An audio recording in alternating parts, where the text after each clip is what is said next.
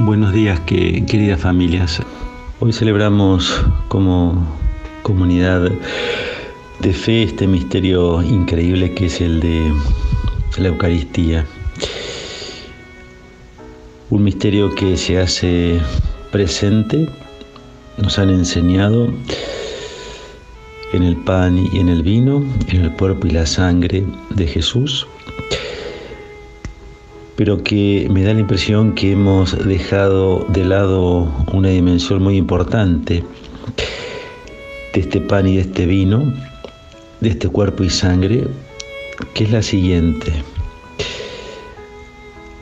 Para la mentalidad de la época de Jesús, el cuerpo significa la persona y la sangre la vida de esa persona.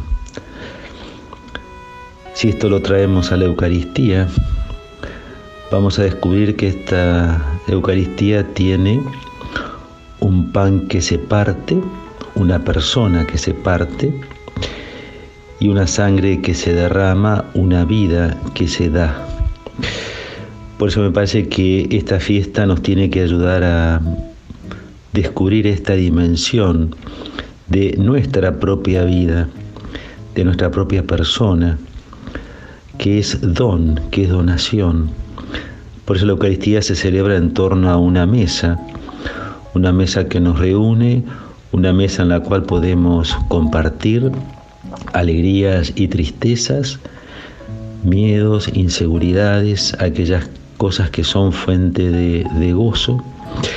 Por eso los invito a que en este domingo que nos está regalando el Señor podamos descubrir esta dimensión de nuestra propia persona, de nuestra propia vida. Es un don para darse, así como Jesús es un don para darse en el pan partido y en el vino derramado. Que Dios los bendiga en este domingo.